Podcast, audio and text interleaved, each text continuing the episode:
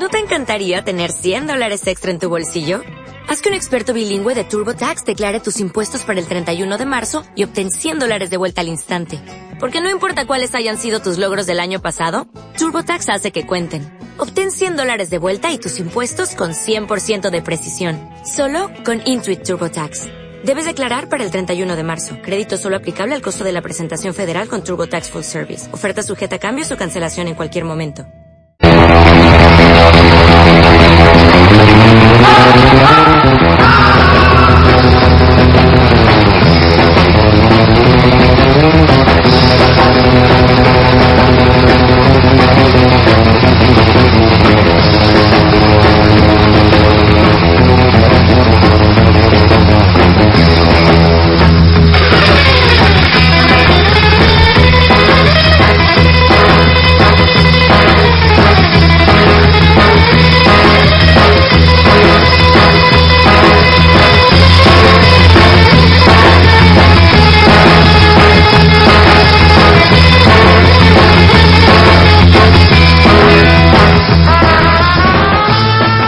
Buenas tardes. Atacantes vuelve a la radio a través de Artegala Radio. Como cada 15 días, los miércoles a las ocho y media, Artegalia nos da la oportunidad de volver a las ondas y atentar contra esa libertad de expresión contra la que se nos está prohibiendo y con la que no se nos permite expresarnos. En el programa de hoy abordaremos un tema de rabiosa actualidad, la corrupción. También pasaremos para eh, estudiar, aprender cómo funcionan los presupuestos municipales del Ayuntamiento de la ciudad de Alicante. Contamos eh, en esta tarde con Sergio Montero en los controles, Lorena Pérez al micrófono y con Roge González, concejal de Izquierda Unida del Ayuntamiento de Alicante. Antes de empezar el programa, quería comentaros un par de noticias que me llaman la atención en el día de hoy. Una de ellas es cómo el gobierno griego, haciendo o utilizando los poderes de emergencia para ordenar el fin de una huelga de trabajadores navales que comenzó hace seis días, los ha amenazado con que si no van al trabajo, estos eh, podrán ir a prisión. Eh, a prisión hasta cinco años de cárcel si no regresan antes del miércoles al trabajo. En estos días también leía una noticia de cómo el gobierno del Estado español y el gobierno del Ayuntamiento de Madrid censuraban dos, dos agencias de información, dos canales de televisión, uno es Hispan TV y otro Express TV, que emitían, eh, bueno, pues una serie de programas que no le interesaba al gobierno del Partido Popular que se emitiesen a través de la televisión digital terrestre. No podemos olvidar un tema de rabiosa actualidad, como os decía al principio, que es el caso de los sobres, el caso del señor Bárcenas, el caso de la famosa lista, eh, las listas de números, eh, las iniciales, eh, MJ, MR, Cospedal, pero mm, yo, a mí me parece todo muy raro que los medios de comunicación, que son los que aupan a determinados políticos a la palestra, que les están catapultando para que ostenten el poder cada cuatro o cada ocho años, eh, empiecen a atacar a lo que son sus, sus siervos, ¿no? A mí mm, me parece que nos estamos quedando cortos cuando relacionamos corrupción con política y olvidamos algo que para mí es muy importante, que es el capital, el capitalismo. Porque la mayoría de los problemas en este país no vienen derivados única y exclusivamente por los políticos o por estos señores que dicen ser los representantes del pueblo y que ejecutan políticas contrarias a los que les votan, porque hay una troika, un Fondo Monetario Internacional, una Comisión Europea, un Banco Central Europeo, que están dictando las políticas que se tienen que llevar a cabo en este país, en Portugal, en Grecia, en Irlanda, y creo que eso no va relacionado con la democracia. O por lo menos yo no entiendo o no acepto que por meter un papel cada cuatro años nos pongan a unos señores que no hemos elegido y que claramente vemos que por ahí va toda esta trama que desveló hace unas semanas el mundo,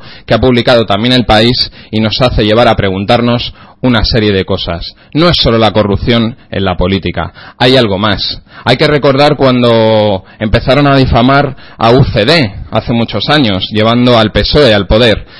También hay que recordar cuando empezaron a sacar casos de corrupción del Partido Socialista Obrero Español para que llegase el Partido Popular al, al poder.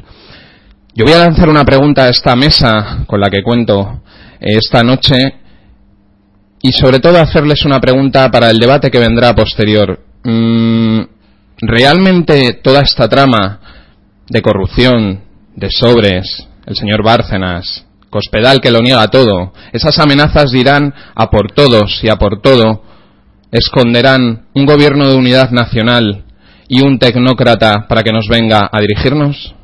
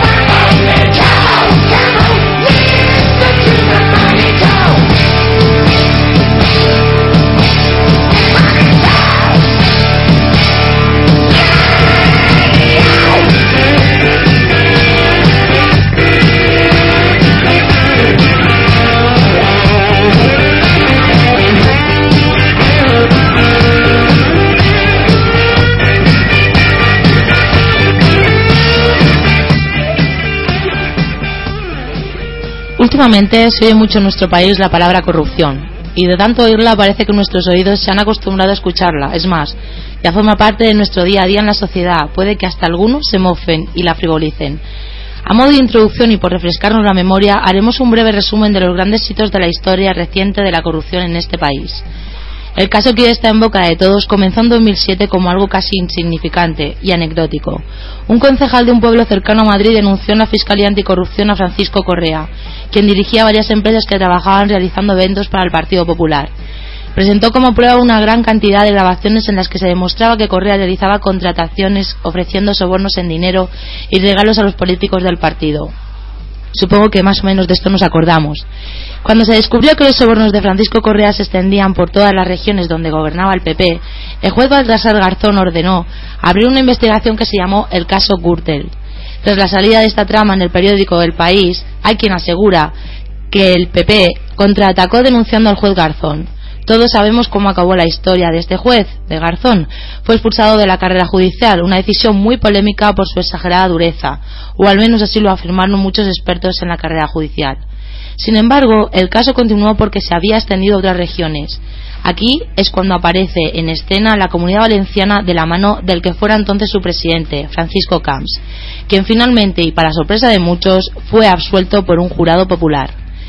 La investigación no se hizo rogar y llegó al que fue tesorero del PP, el famoso Bárcenas, o como dice Joaquín Reyes, el hombre del pelo silverado. Ni que decir tiene que por el camino habían ido cayendo dirigentes del partido por su implicación en el caso Gürtel. Las pruebas que incriminaban a Luis Bárcenas eran tan claras que fue imputado en el juicio por sobornos. renunció a su cargo presionado por la dirección. Aún así, disfrutaba en la sede del PP de despacho y otras delicias. Rajoy aseguró, nadie puede probar que no es inocente. Pero el hecho de que el periódico El Mundo y después El País hayan sacado a la palestra las cuentas en paraísos fiscales de Bárcenas, los sobres de los que han sido beneficiarios los dirigentes del PP y la contabilidad paralela que manejaba el tesorero desde 1997 ha hecho que volvamos a saltar en el sofá.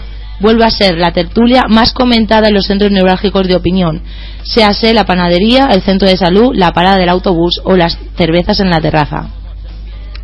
Como sabemos, mientras se ha ido extendiendo el cáncer de la corrupción en, las filas del PP, eh, solo han habido dimisiones en algunos casos de imputación bajo la presión de la dirección del partido. Pero me pregunto, y os pregunto, ¿quién va a presionar a la dirección para que dimita? ¿Se quedará esto en otro salto en el sofá en cuanto a la opinión pública o pensáis que habrán acciones contundentes? ¿Cómo pensáis que han llegado esos papeles o información a manos del mundo y el país. ¿Por qué ahora? ¿Se adelantan a la posibilidad de una tecnocracia? ¿Realmente se puede pensar que estos periódicos han dejado de manipular la información, se han vuelto buenos y nos la ofrecen sin ninguna intención o es otro tipo de propaganda apoyando a sus respectivos candidatos?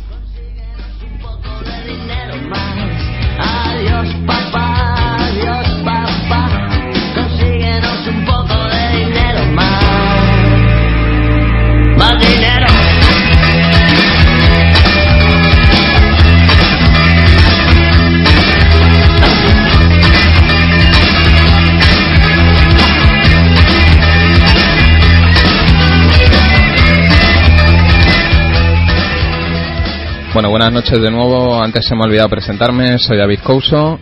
Y bueno, retomando la última pregunta de la presentación para, para Roger, para Roger, eh, ¿tú qué opinas de este movimiento de los más media eh, para, bueno, eh, atacan con un fin, de repente se están preocupando de la opinión que o de la información que tiene que manejar la ciudadanía o hay algo o hay algo detrás de de esto? Muy bien, lo, primero, hay que ser como mínimo educado, dar las gracias a Artegalia y a Atacantes por la invitación, que además hace mucha ilusión llegar a, este, a esta sede y poder hablar tranquilamente con toda la libertad del mundo. Durante esta tarde ventosa, todavía ventosa. Y me dejáis 10 segundos para que las primeras palabras sean de saludo, de, de saludo, de recuerdo de apoyo a los chavales de la enseñanza media, a los estudiantes de enseñanza media que estos días nos están dando una demostración, además de un profesor con una jornada de huelga que durante tres días, que está siendo un éxito, diga lo que digan, al menos en mi instituto se ha notado muchísimo, y nos sirve para demostrarle a un compañero bastante acomodado que los chavales tienen más capacidad de movimiento que aquellos que tienen que enseñar, y a veces nos enseñan con gestos, alumnos, algunos profesores que viven muy cómodos mientras que el mundo está cambiando. Eh, empiezo ya con, las preguntas. Uf, son muchas y, muy variadas. Corrupción, tecnocracia. Bueno, vamos a ver. Yo planteo que todo esto que ha salido, de los más media, de los grandes grupos de presión mediática, es una lucha interna dentro de, de la oligarquía. Esto, en época romana, las familias se mataban entre ellas para poner el emperador de su cuerda y hoy en día la oligarquía entre ellas se pelea para poner al de su cuerda. Para repartirse las migajas de ese sistema capitalista que comentaba David, que es el que tenemos, el que crea estas, estas crisis, lo, veníamos diciendo hace mucho tiempo, ¿eh? el sistema económico, esta mierda de, la burbuja inmobiliaria, esto tenía que reventar y esto generaba dinero negro y lo sabemos todos. Nadie lo quería ver, las fuerzas políticas que criticábamos ese modelo económico se nos decía de todo, pues mira, el tiempo nos ha dado la razón, tristemente. El problema de la tecnocracia o del prefascismo. Hay que tener cuidado, ¿eh? Porque este es, estamos en un momento que es un caldo de cultivo para mensajes de, formaciones políticas prefascistas. En Grecia tenemos un ejemplo muy, muy chungo, por decirlo de alguna manera. Y en España, con otros colores, con otras formas, tenemos también salvadores de la patria que van a aprovechar este momento para decir que ellos no tienen nada que ver con la política, aunque lleven 30 años, que ellos son una cosa distinta que ellos son modernos, que ellos son progreso, que ellos también son democracia, son un montón de cosas. pero que en el, al fondo, en el fondo es el mismo sistema económico que defienden, incluso peor, son más neoliberales que los que gobiernan actualmente. Yo no sé a, dónde llegaremos. Lo que sí que está claro que hoy en día en, el Estado español hay un caldo de cultivo previo.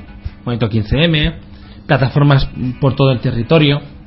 Y yo espero que esto sea una gota, si no la que colme el vaso, sí que una gota definitiva para poner fin a esta partitocracia de dos que hemos tenido durante tanto tiempo y que ya, ya toca esta restauración que tuvimos después del franquismo que acabe. Entonces, ¿tú crees que realmente va a ser, o sea, que va a haber una postura contundente por parte de la sociedad, que realmente no va a ser otro salto en el sofá, que se va a quedar en, en otro suspiro que dura unos, unos días, pero luego se, se va apagando? Yo creo que tiene recorrido. Yo creo que tiene bastante recorrido. Bastante recorrido porque desgraciadamente se acompaña una situación muy, muy difícil en el día a día. Se acompaña de una subida de precio brutal, se acompaña de un recorte de servicios públicos exagerada, se acompaña de, una falta de empleo tremenda. Esta mañana estaba leyendo el caso italiano de los años 90, de manos limpias, que metieron a 1.300 eh, políticos en la cárcel. Eh, casualmente el Partido Comunista Italiano, que no estuvo salpicado por ese escándalo, cayó porque cayó el muro de Berlín y cayó con, con el muro de Berlín. es curioso porque en aquel entonces en España estaba, no sé si nos acordamos de Felipe González, no sé si nos acordamos de, los casos de corrupción del, del PSOE, y nos demuestra esa sintonía que tenemos con ese modelo productivo del pelotazo rápido y cómo en Italia hicieron un mal apaño y se tragaron a Berlusconi yo creo que en España tenemos un poquito más inteligente. Yo creo que eh, tenemos que trabajar mucho la organización, sobre todo la formación de izquierda, para evitar que cambie todo para que no cambie nada, que es una máxima también italiana y que es lo que queremos evitar. Este caso eh, de Bárcenas, eh, de los famosos sobres, llega en un momento en que yo creo que ya estamos alcanzando en algunos sectores una cierta madurez ideológica. Ahora hace falta ver si esa madurez ideológica se puede concretar en planteamientos distintos, en acción política distinta. Y eso también es responsabilidad nuestra. Eso también es responsabilidad nuestra. Claro que sí. Eh, yo quería matizar antes, para que la gente que nos esté escuchando hoy a través de, Artegalia, eh, hemos invitado a un miembro del Partido Popular, eh, les hemos enviado un par de correos, no nos han contestado. Eh, no sabemos si porque están continuando con la política de la televisión de plasma del señor Rajoy o de la política de meter a los periodistas en habitaciones cerradas. Pero bueno, para que la gente no piense que desde la radio de atacantes eh, del colectivo ATAC solo le damos voz al, a Izquierda Unida, bueno, pues no hemos recibido respuesta del Partido Popular para preguntarle pues por los presupuestos y por la corrupción y por lo que se estaba viviendo.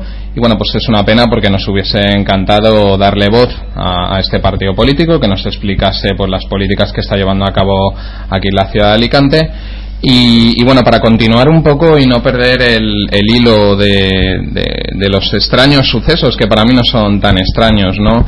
Eh, ¿Por qué la gente, em, o por qué creéis, no, no, no solo a ti, Roger, sino eh, Lorena, ¿por qué crees que ese, todavía hay un alto porcentaje que sigue votando a corrupción, eh, sobre todo en esta comunidad autónoma? Mi respuesta es sencilla, porque hay un clientelismo político, hay un clientelismo económico eh, del que vive todavía gente, cada vez menos, cada vez menos. Y conforme hay menos que repartir, menos votos tiene el equipo de gobierno, eh, la fuerza política hegemónica en estos últimos años, en estas últimas décadas, en la región, en la región en la que vivimos, desde luego.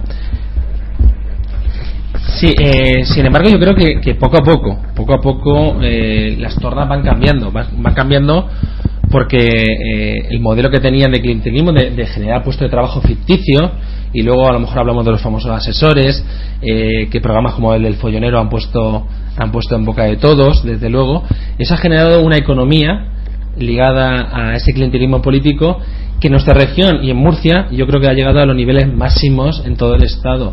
Por eso vemos que en esta región se resiste tanto a la caída del Partido Popular frente a otras regiones en las que hay menos dependencia de sus puestos de trabajo que genera la propia administración, su propia administración, en un ejemplo de clientelismo eh, difícil de equiparar en, otros, en otras partes del estado.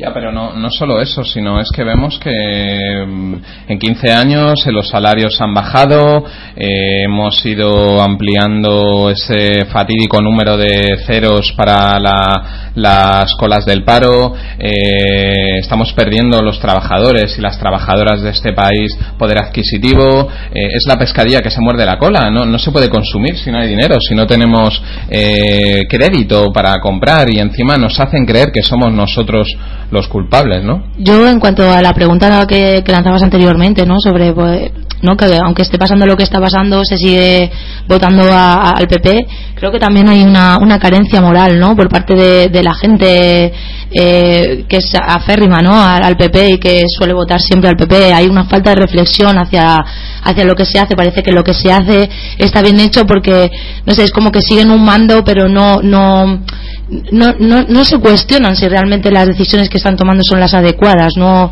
no van más allá, ¿no? Yo creo que por una parte tenemos eso y por, otro, por otra parte creo que nos hace, nos hace falta también, yo creo que una izquierda un poco más contundente, un, no sé, un poco más visible en algunos, en algunos movimientos o en algunas acciones o, o, o más, más, más directa, ¿no? No sé, no sé exactamente Posiblemente ha faltado un lenguaje más concreto de alternativas que poder proponer a nivel local y a nivel global. Yo pongo varios ejemplos. Eh, la experiencia en el ayuntamiento llegan muchas personas, eh, nos han llegado muchos eh, pequeños emprendedores. los pequeños emprendedores ideológicamente se lo ha llevado la derecha, ideológicamente se lo ha llevado la derecha, porque se han considerado a sí mismos empresarios. Un emprendedor es un currante que echa un montón de horas, es un autónomo, que paga unos impuestos importantes y que durante mucho tiempo el mensaje era que los emprendedores eran el motor del país, eh, los emprendedores eran lo más importante en este país y que además eran, eh, se identificaba claramente con el mensaje ideológico de la derecha. Sin embargo, sin embargo, ahora que llegan las vacas flacas, son los emprendedores los primeros que sufren la falta de crédito que comentaba David anteriormente. Hay un componente ideológico importante, el catolicismo en este país, no hay que recordar, y nadie mejor que la derecha para mantener los privilegios de la Santa Madre Iglesia católica, apostólica y romana.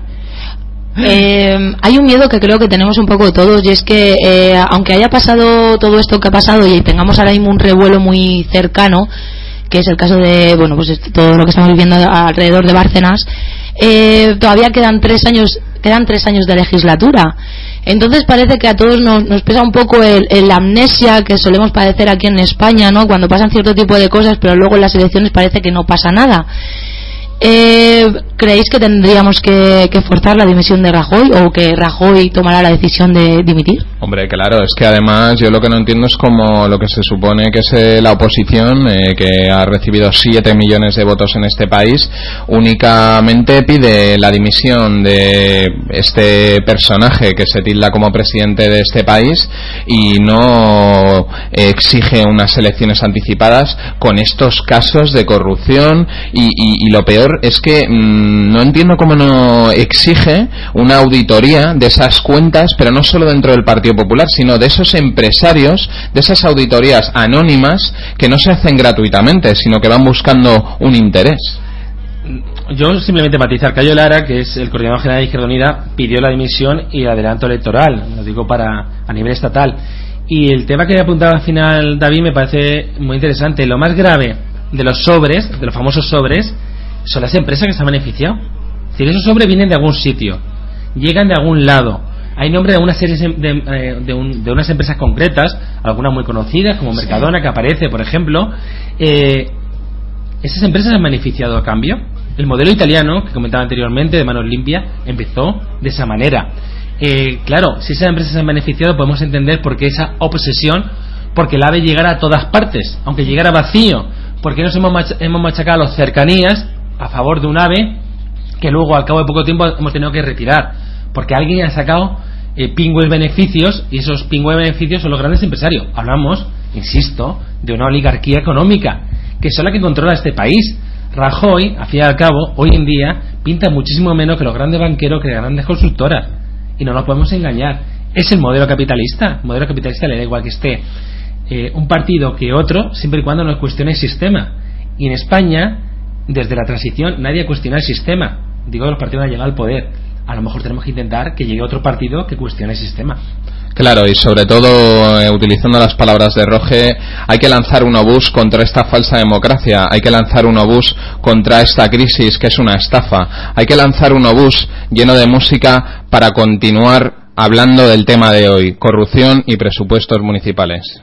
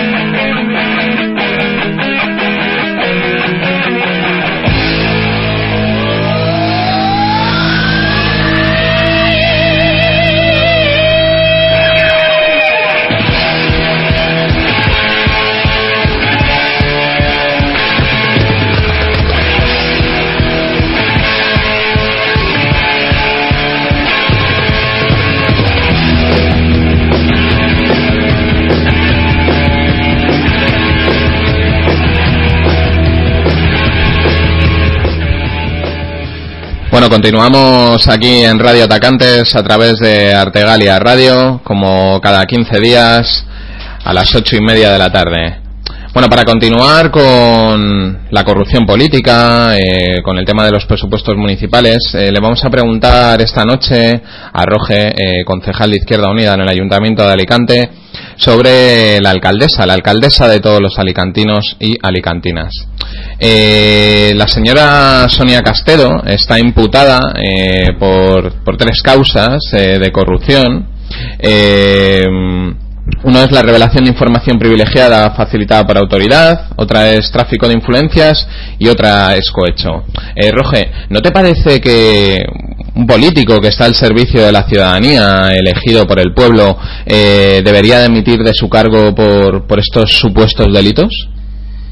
Nosotros le hemos pedido a la alcaldesa de la ciudad, le hemos pedido a través de mociones, declaraciones institucionales, preguntas, y de todas las formas posibles que dejará el cargo de alcaldesa porque es la máxima autoridad de la ciudad y asocia, asocia su situación personal a una situación eh, institucional y por tanto Alicante, mm, si no pasa nada, eh, según cómo va la causa, puede ser sentada en el, en el banquillo de los acusados con un juicio porque la alcaldesa de la ciudad, la máxima responsable, la que fue concejala de urbanismo en la época de, su anterior eh, jefe, Luis Díaz Alperi, también acusado, también imputado, efectivamente, eh, tienen problemas con la justicia por temas de corrupción. Lo digo porque es una situación gravísima, hemos dicho por activa y por pasiva. Y en lugar de, dejar el cargo, dejar que otro compañero fuera eh, alcalde de la ciudad o alcaldesa de la ciudad, ella se enroca en el, sillón y esa es su, su postura. No sabemos hasta cuándo. Ahora, las últimas noticias que si el PP le obliga a dimitir, pues montará un partido político propio. Eso están diciendo.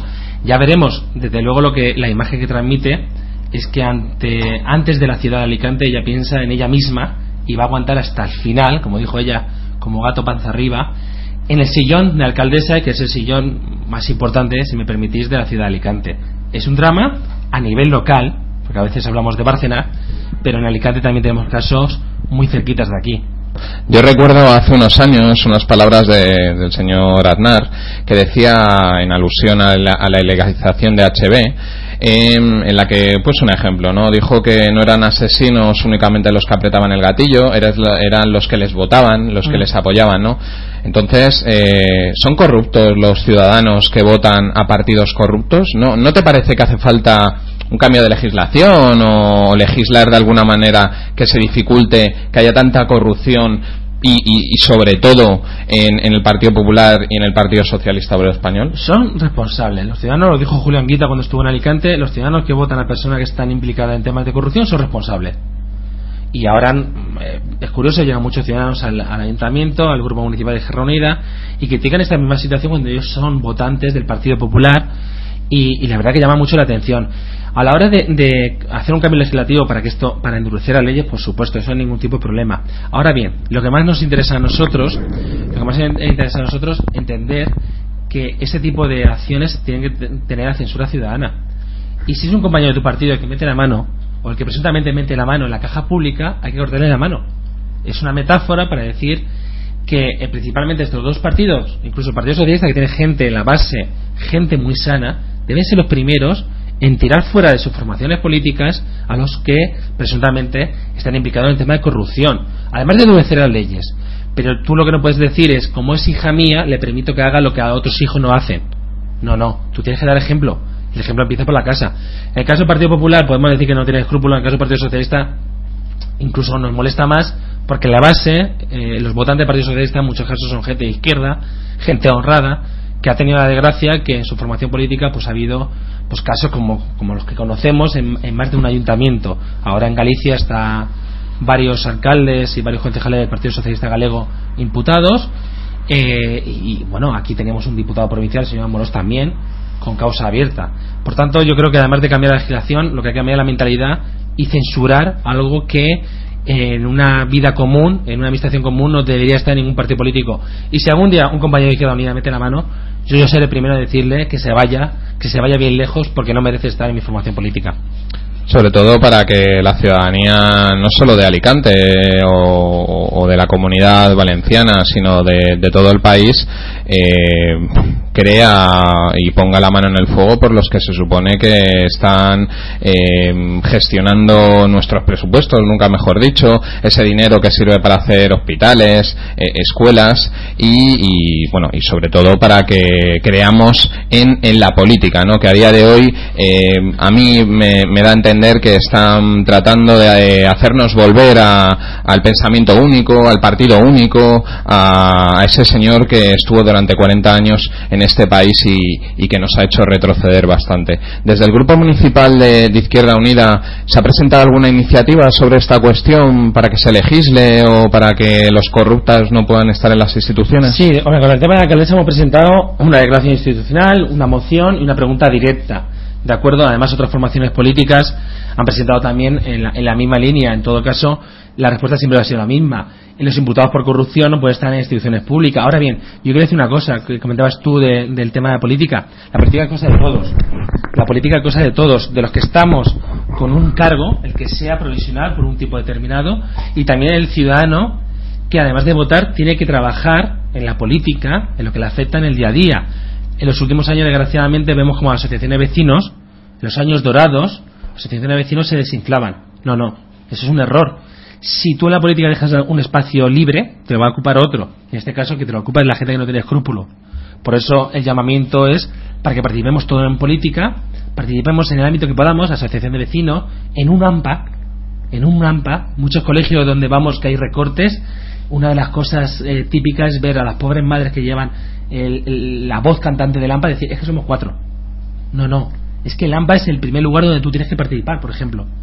Asociaciones de vecinos, plataformas ciudadanas, lo que, lo que sea, pero participar en política, no delegar la política en unos señores, la mayoría llevan traje, chaqueta y corbata, que son ajenos a lo que está pasando en la calle y para que podamos empezar ¿no? a, participar supongo que necesitamos tener más información no ahora mismo yo me pongo como ejemplo no me, falta información acerca de muchas cosas que acontecen alrededor de los presupuestos de nuestro ayuntamiento cómo se distribuyen no el eh, las partidas presupuestarias, ¿no? Y cómo se detallan. Entonces, a modo de introducción en el tema de una manera muy general y sencilla, ¿cómo definirías los presupuestos en un ayuntamiento? En un ayuntamiento los presupuestos son el documento, el documento económico que te marca la línea de acción durante un año. Por lo tanto, no estamos hablando de ninguna tontería, estamos hablando de un documento que tú vas a dejar blanco sobre negro lo que vas a hacer durante un curso entero. Es un documento político y económico. ¿Cómo definirían los, los, presupuestos que se han presentado del año 2013 en el Ayuntamiento de Alicante? Diciendo que ese presupuesto de la derecha, el presupuesto que beneficia a las empresas, a las cuatro empresas que hay en la ciudad de Alicante que se llevan todo el pescado y que machaca a los ciudadanos que están pasando la crisis. ¿Por qué? Porque gobierna la derecha. Entonces la, derecha prefiere dar beneficios a las grandes contratas de autobuses urbanos, recogida de basura, limpieza de colegios, antes que acción social ayuda a personas que tienen dificultades eh, por la situación de crisis actual. Es un documento importantísimo. Cuando nos llega a nuestro grupo municipal una persona que nos dice es que tengo un problema porque no puedo, mm, no sé, eh, atender el pago del alquiler, no tengo un alquiler social, eh, es que no hay dinero para eso. Es que el Ayuntamiento de Alicante, los recursos que tenemos, que recauda de nuestros impuestos, lo utiliza para otras cosas. Que para pagarle a las cuatro empresas, Inusa, Enrique Ortiz, Masatusa, las grandes contratas. Las grandes contratas que son lo que se llaman eh, eh, casi en la parte más golosa del presupuesto, aparte del personal, que es un gasto fijo que tiene todo el presupuesto municipal. En el supuesto de que los partidos de la oposición, aquí en la ciudad de Alicante, el Partido Socialista Obrero Español, eh, Esquerra Unida y, UPyD no estuviesen de acuerdo con la manera en cómo se distribuye este dinero eh, que tiene el ayuntamiento en cuestión, eh, Roge, ¿nos podías contar un poco yo me, yo me considero un poco mm, inculto ¿no? en esta materia y que creo que todos los ciudadanos y ciudadanas de, de las ciudades y de los pueblos deberían de, de saber qué, qué, se hace ¿no? con estos dineros. ¿Qué plazo, qué, qué información, eh, qué manera hay de participar eh, o, o, qué manera de participar tienen estos grupos en el ayuntamiento para debatir, para elaborar enmiendas o, o presentar alegaciones al presupuesto municipal? Vamos a ver, el presupuesto es un proceso largo ¿vale? En principio deberá empezar en octubre del año anterior. En el Ayuntamiento de Alicante vamos siempre con retraso, tres meses después se presenta el presupuesto. Primero se aprueba en Junta de Gobierno Local, donde solamente está el Partido Popular. A continuación se presenta un periodo breve de tiempo para presentar enmiendas solamente grupos políticos que vamos al Pleno. En el Pleno se votan las enmiendas, normalmente se rechazan. Hemos conseguido, de en la oposición, de 100, ciento pocas enmiendas, hemos conseguido sacar adelante una ¿De acuerdo? El 1%. Eso se llama democracia, ¿no? Eso se llama mano abierta, mano abierta a la oposición, desde luego. Eh, y mm, una vez aprobado en el Pleno de forma inicial, se presenta en el BOP. El BOP, el Boletín Oficial de la, de la Provincia, se publicó el 4 de febrero y a partir de ahí tenemos 15 días cualquier persona, cualquier asociación, cualquier grupo político para presentar nuevamente alegaciones, reclamaciones al presupuesto. De una manera muy compacta. Es decir, eh, la partida de acción social, tú solamente puedes mover el dinerito dentro de acción social. Tú no puedes decir, quiero quitar de acción social o poner acción social cosa que viene de, de jardines sino dentro de las partidas que se han aprobado, tú tienes que mover, es como si tuvieras un cajón para calcetines, tú no puedes meter en ese cajón camisetas, tiene que ser siempre calcetines. Una vez que se aprueba de forma definitiva en el pleno, en el siguiente pleno, que será el de mes de febrero, eh, ese presupuesto rige durante todo el año, tú a hacer eh, proposiciones para que haya modificación dentro del presupuesto y normalmente te la van a tirar para atrás. ¿Recuerda, Roger, de cuál de esas ciento y pico enmiendas que nos acabas de decir, esa única, ¿recuerdas mm. cuál, cuál era? Sí, la única enmienda fue una que presentado Esquerra Unida, que el Partido Popular decía que ya estaba a la cabeza de Sonia Castedo, lo, lo cual llama la atención, que era para que la partida que se reserva a los vecinos, a la participación ciudadana, los vecinos puedan decidir en qué gastarla no encosetarla en, una, en un espacio y que tuviera que gastar únicamente en reparación, no recuerdo exactamente qué era, en, en, en, una determinada partida concreta. Es, por decirlo de alguna manera, permitir que los vecinos, dentro del poquito de presupuesto participativo que existe, presupuesto participativo, entenderme, partida presupuestaria, presupuesto participativo es un proceso largo, puedan decidir en qué, en qué destinar ese, ese recurso, esos recursos, ¿vale? Tanto que se nos habla, perdona un momento Lorena, es que no quería perder el, la oportunidad de hacerle esta pregunta. Tanto que nos hablan de transparencia de las cuentas y de hacer auditorías independientes dentro de, de la economía del partido político, eh, ¿por qué a los ciudadanos y ciudadanas no se nos expone en la página web o en el tablón de anuncios del ayuntamiento eh, a dónde van esas partidas o, cómo se elaboran estos presupuestos o cómo se controlan que se lleven a cabo estas partidas y presupuestos? Vamos a ver, la primera parte. El presupuesto está, está en la web municipal, eso es que se puede consultar. El presupuesto es un documento muy técnico. Nosotros lo que echamos en falta es una pedagogía, es decir, enseñar el presupuesto. Nosotros mañana tenemos a las 7 de la tarde en el Página de los Ríos un encuentro con la Asociación de Vecinos para aplicar el presupuesto. Vamos a hacer trabajo municipal cuando el ayuntamiento tiene muchos técnicos que podrían perfectamente trabajar para los ciudadanos en un, horario, en un horario determinado y acercarle ese presupuesto para que las personas lo pudieran entender. ¿Por qué decimos que no, que no es un participativo? Porque no se ha presentado ni en la Junta de Distrito ni en las Asambleas de Distrito y porque no ha habido un proceso previo de preguntar a los vecinos realmente qué hay que gastar el dinero. La participación no se impone, la participación se construye poco a poco. ¿Tú crees, perdona, eh, Roge, ¿tú crees realmente que los ciudadanos saben que los presupuestos eh, a finales de enero, el día 30, se empazaron a debatir, se iniciaron? En absoluto. En la ciudad de Alicante solamente conoce, yo haría una, haría una encuesta si fuera posible, ¿cuántos concejales conoce la ciudadanía?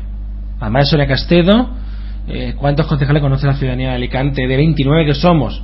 Y yo hago autocrítica también. Aunque nosotros somos dos de 29, entonces llegamos a donde buenamente podemos llegar más sabiendo que en mi caso, por ejemplo, yo trabajo como profesor fuera de Alicante, porque nosotros no tenemos dedicación exclusiva, mi compañero portavoz sí, yo no, desde luego. Entonces, yo estoy seguro que la ciudadanía no conoce el ayuntamiento, conoce la alcaldesa y poco más. Pero yo creo que eso también se puede dar un poco, ¿no? Por la falta de vinculación que hay entre la demanda o la necesidad que tiene la ciudadanía y lo que y después a lo que se distribuyen los presupuestos, ¿no? Que realmente no se les está teniendo en cuenta.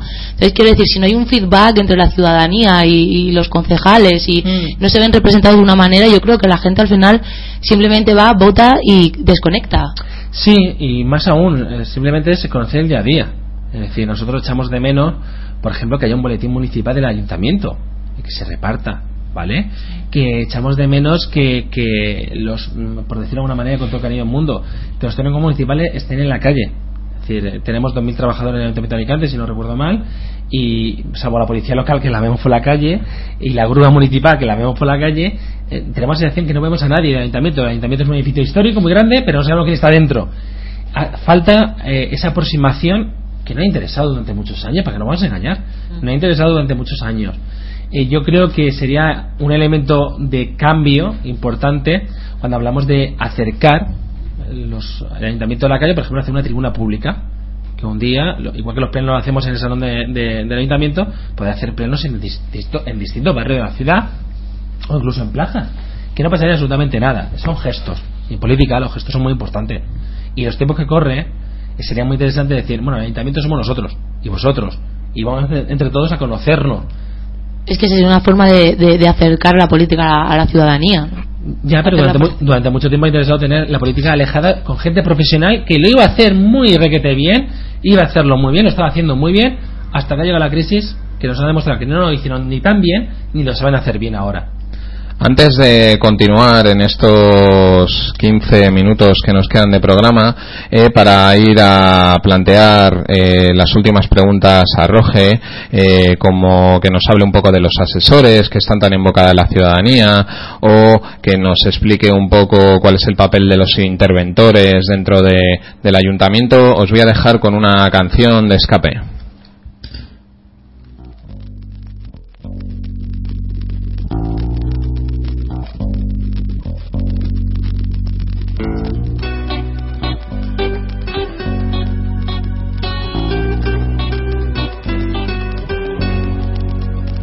De España y me lleno de emoción.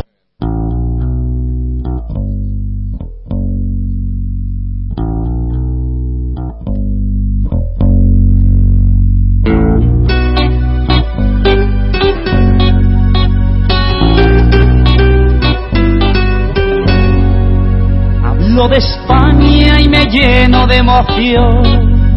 Y es que te llevo muy dentro del corazón. Castañuelas, toros y verbenas. España, la tierra del honor. La España de Felipe y del Aznar, la España democrática del GAL, la España de la estafa inmobiliaria, la delincuencia en la alta sociedad, políticos que se inflan a robar, los asesinos se vuelven a torear. España, el país de la patraña, de trapicheos, de los bajos y demás. Y aquí no pasa nada, nos comemos la tostada, ni siquiera te levantas del sofá. Vaya decepción en la manifestación, solamente han ido los anteriores, corre a Solín, España es así, la tierra donde yo nací. Que Solín, España es así, que sepas que vamos a por ti.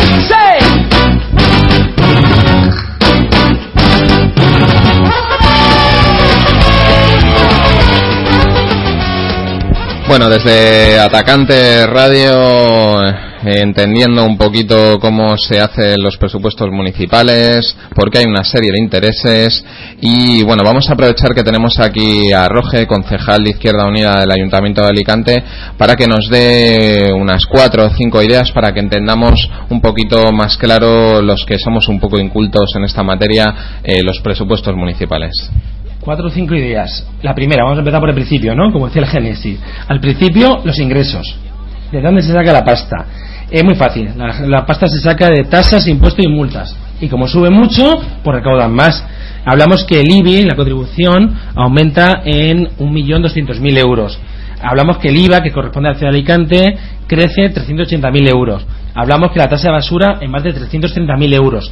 Todos esos son tasas que ha aumentado el Partido Popular. Total, si no me equivoco, son 16 tasas o impuestos que en el caso de Izquierda Unida, a unos casos hemos apoyado. Es decir, cuando se trata de vehículos de alto cilindraje hay que, hay que darle mucha más caña. De hecho, nosotros hemos pedido incluso tasas a, las- a los centros comerciales por el vado. No lo mismo el vado de un centro comercial del al campo del Gran Vía que el vado que puede tener un particular. Es un vado que tiene un uso económico muy, muy, muy grande. Y además que, por ejemplo, el IBI, el impuesto de bienes inmuebles, o el IVA, el impuesto de valor adquirido, no entiende de lo que gane la gente. Tanto ganes, si ganas más o ganas menos, eh, creo que es un impuesto totalmente que crea esa disparidad, ¿no? Esa- no, no es un impuesto directo proporcional a la riqueza de esa persona. ¿De acuerdo? En segundo lugar, hemos hablado del ingreso, los gastos. He dicho anteriormente, los gastos se los llevan las grandes empresas. Bueno, ¿y eso eso dónde está? Mira, eh, el transporte público, Masatusa, pues pasamos de 10,8 millones de euros a pasamos a 14,8. Son 4 millones más de euros que tenemos que pagar a la empresa de transporte público. ¿Por un servicio mejor? Ojalá, pero no va a ser así. Vemos los recortes en la línea de transporte. Es una empresa fantástica, ¿eh? Eh, saca pasta por kilómetros recorrido. Le da igual que esté el autobús lleno o vacío. Es decir, un negocio redondo. Eh, ¿Qué más? Beneficio, pues mm, Enrique Ortiz con la recogida de basura, igual que Inusa, la limpieza de, de dependencias municipales. Estamos hablando de servicios que se privatizan porque le da la gana al Partido Popular, porque es su política. En algunos casos viene de época socialista.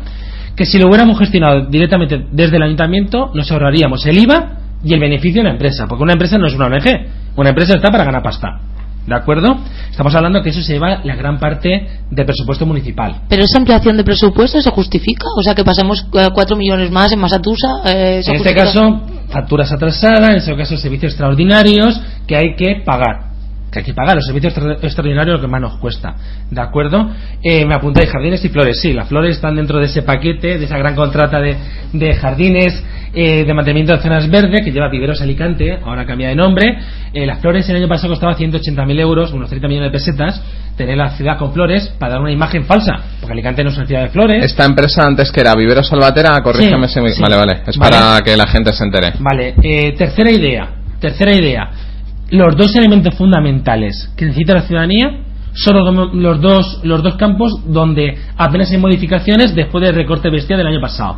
Hablamos Agencia Local de Desarrollo para crear empleo a nivel local y hablamos del Patronato de la Vivienda para garantizar un derecho básico eh, de que eh, recogió la Constitución y que en este país no se cumple ni se ha cumplido nunca, que es el acceso a la vivienda.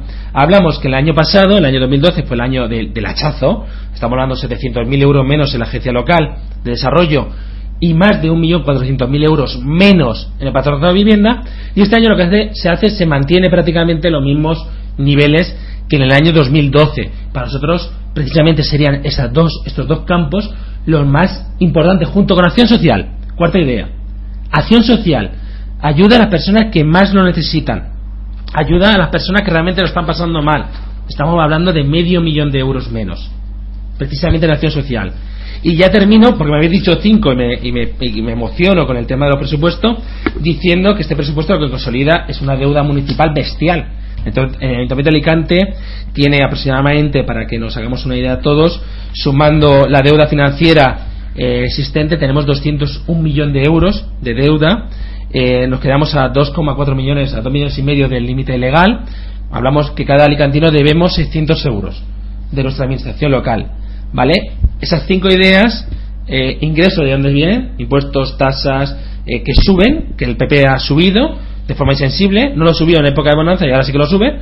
Eh, hablamos de gasto en grandes contratas, hablamos de unos niveles muy bajos en el patronato de vivienda y agencia local de desarrollo, hablamos de la supresión de medio millón de euros en ayuda a los más necesitados, también en cooperación internacional, que han ventilado, han reducido a cero la partida de 280.000 euros, que la gente recuerde que, a pesar de que sí somos primer mundo todavía, y que había muchas ONG haciendo un trabajo maravilloso con otras partes del mundo. Y la última idea, la última idea es que la deuda municipal de Alicante es asfixiante. Están hipotecando, están hipotecando a los gobiernos de futuro que van a dar esta ciudad, que van a tener un agujeraco tremendo. El Partido Popular está haciendo política de tierra quemada. El que venga, el que venga en el futuro no va a tener, bueno, va a tener telarañas en la caja fuerte si no se lleva la caja fuerte eh, incluida. Luego nos dirán el tema de la famosa herencia, ¿no? Recibida, efectivamente. A ver, eh, yo te quería hacer una pregunta que antes te he formulado eh, y que creo que es algo que molesta, irrita y preocupa bastante a la ciudadanía. Es el tema de los asesores. Yo me hago una pregunta. Si hay unos funcionarios públicos que trabajan para la ciudadanía, independientemente del color del gobierno, que están cualificados y preparados para llevar a cabo, desempeñar funciones, tanto en el ayuntamiento como en el patronato de la vivienda o como en cualquier empresa pública, ¿por qué desde el Partido Popular o bueno, desde el gobierno de aquí de la ciudad de Alicante recurren asesores eh, que me gustaría, ¿sabes el número de asesores que tiene el, el Partido Popular en 37. esta 37. 37 asesores. ¿No hay funcionarios o técnicos que puedan llevar a cabo esas funciones? Vamos a ver, yo en el tema de los asesores me planteo desde el punto de vista. Nosotros vamos a hablar de la reducción de asesores. Asesores, eh, hay un abuso. Nosotros tenemos una asesora y un compañero que trabaja como administrativo en el grupo municipal y que hacen prácticamente una labor de asesoramiento. Yo sí que creo que los asesores son importantes, lo que no se puede abusar de ellos. Es decir, yo no puedo mandar a un técnico municipal a que se reúna con una asociación de vecinos en nombre de un partido político, porque ese técnico municipal no tiene por qué tener mi ideología ni mis planteamientos. Y yo cuando me planteo una intervención de pleno y pido una serie de datos, son datos muy determinados desde el punto de vista político. Y yo creo que sí que es necesario que haya eh, asesores, lo que no puede haber más asesores que concejales, eso es de locos. Y el equipo de gobierno, además, sí que tiene la suerte que tiene los técnicos municipales que sí que le pueden ayudar a ese tipo de trabajo de campo. Eh, por ejemplo, no, no es un secreto, yo ahora estoy trabajando el tema de las escuelas infantiles en Alicante. Solamente tenemos dos. Y estamos comparando con otras ciudades de España.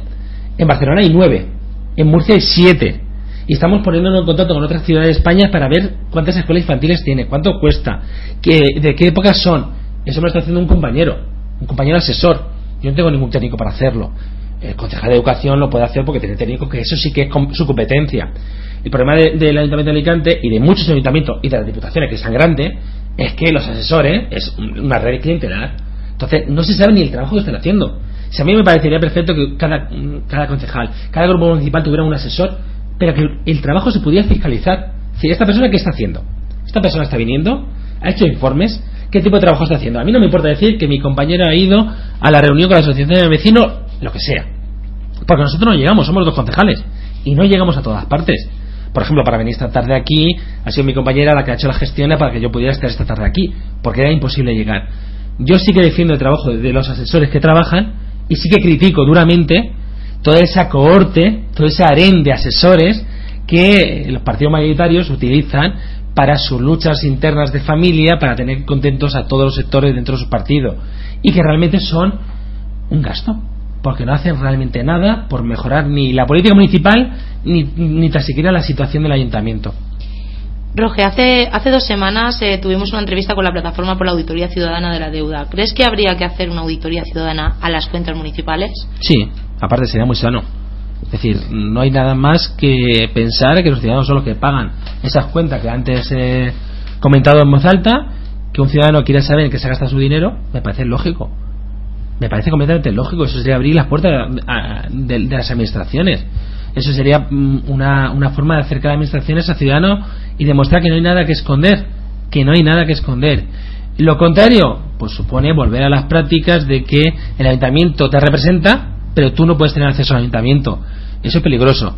Si hay un grupo de ciudadanos que entienden de la materia, que saben trabajar, no habría ningún tipo de problema. En, la web municipal está el perfil contratante, que hablan de algún tipo de, de contrato, pero lo que yo supongo que va la línea es por las facturas que se gastan en la, justificación del gasto. Los presupuestos tienen una liquidación que también se presenta al pleno municipal. Esa liquidación debería estar al acceso de cualquier ciudadano para que viera exactamente en qué se gasta el dinero municipal, por ejemplo. Aquí en, en la ciudad de Alicante ya con, con, el poquito tiempo que tenemos antes de despedir a, a Roge, eh, bueno, como bien has dicho tú antes al inicio del programa, eh, vamos a vivir, creo que son tres días de huelga estudiantil. Eh, ¿Tú tienes conocimiento, Roge, aparte que eres profesor, de esas partidas de dinero? ¿Crees que se está beneficiando más a la escuela concertada que a la pública o más a la privada que a la pública aquí, por ejemplo, en la ciudad de Alicante? Sí, sin problema. Aparte, yo lo, yo creo que que diga lo contrario está mintiendo, no conoce la realidad. Si no se está beneficiando directamente con la partida presupuestaria, eh, yo tengo mis dudas, mis dudas porque el Estado no garantiza una, una plaza pública a todos los padres. ¿Vale? Ellos que hablan tanto de libertad, en las escuelas infantiles tenemos el caso. Tenemos dos escuelas infantiles para toda la ciudad de Alicante. Si tú no vives cerca de Siete Enanitos en Juan 23 o no vives cerca del Chiquets, que está en la zona de Virgen de Remedio, en Ciudad Jardín, pues hombre, no te será rentable llevar a tu nano a esas escuelas infantiles. Sin embargo, el Ayuntamiento de Alicante no te garantiza esa libertad que tanto cagarean en los plenos de que los padres puedan elegir, no te la garantiza poniendo plazas públicas.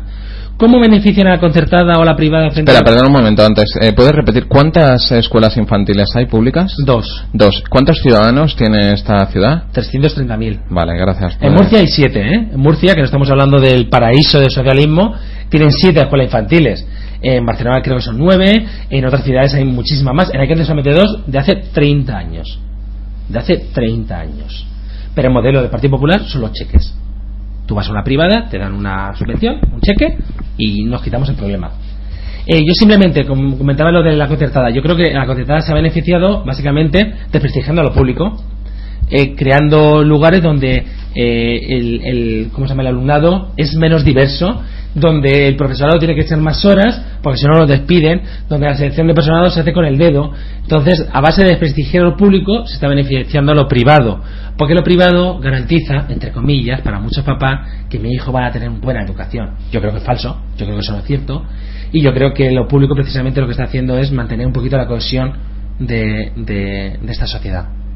Yo creo que, aprovechando estas últimas palabras de Roge, creo que los ciudadanos y las ciudadanas de esta ciudad y de este país tendrían que empezar a asumir que los hospitales son suyos, los colegios son suyos, las calles son suyas y dejar de pensar o que nos hagan siguiendo pensar que hemos vivido por encima de nuestras posibilidades. No tenemos tiempo para más. Quería darte las gracias, Roger, por estar esta tarde con nosotros. Seguiremos hablando en otra ocasión contigo.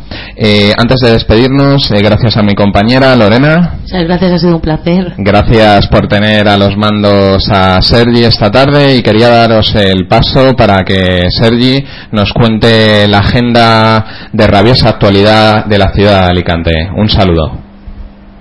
Bueno, pues vamos con la agenda de, la semana. Eh, vamos a empezar. tenemos el viernes 8 de febrero cacerolada contra un desahucio del BBVA. A las 10 horas, en la calle Garbinet 114 de Alicante, cita para parar el desahucio de Mercedes. El mismo día, el viernes 8 de febrero, a las 12 horas, ante la sucursal del BBVA de la avenida Gastón Castelló, número 13, hay una acción de protesta para hacer presión en las negociaciones entre esa sucursal del BBVA y sus afectados. El mismo día, viernes 8 de febrero también, eh, a las 20 horas, cacerolada en la sede del PP. Importante la nueva ubicación de la sede del PP en Alicante. Es la Avenida Salamanca número 14. No os olvidéis llevar sobres, por cierto. El sábado 16 de febrero, acto público, Alberto Garzón responde. Es un acto público, una charla que va a dar Alberto Garzón y que es a las 12 horas, a las 12.00, en la Plaza de la Montañeta. 16 de febrero, lo mismo el mismo día, el sábado 16 de febrero, a las 6 de la tarde, manifestación estatal de stop desahucios. Eh, bueno, recordaros también nuestras vías de contacto, eh, nuestro correo electrónico que es atacantes.gmail.com, atacantes la primera T es doble. Eh, recordaros que podéis descargar nuestro podcast, nuestro podcast, perdón, en en ¿vale? Ponéis ahí en el buscador atacantes y nada, y nos podéis seguir por Twitter también en atacantes. Nada más, os dejamos con barricada y con ocupación.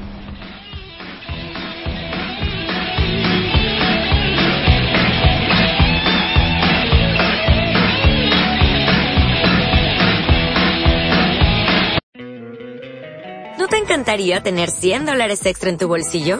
Haz que un experto bilingüe de TurboTax declare tus impuestos para el 31 de marzo y obtén 100 dólares de vuelta al instante. Porque no importa cuáles hayan sido tus logros del año pasado, TurboTax hace que cuenten. Obtén 100 dólares de vuelta y tus impuestos con 100% de precisión. Solo con Intuit TurboTax. Debes declarar para el 31 de marzo. Crédito solo aplicable al costo de la presentación federal con TurboTax Full Service. Oferta sujeta a cambios o cancelación en cualquier momento.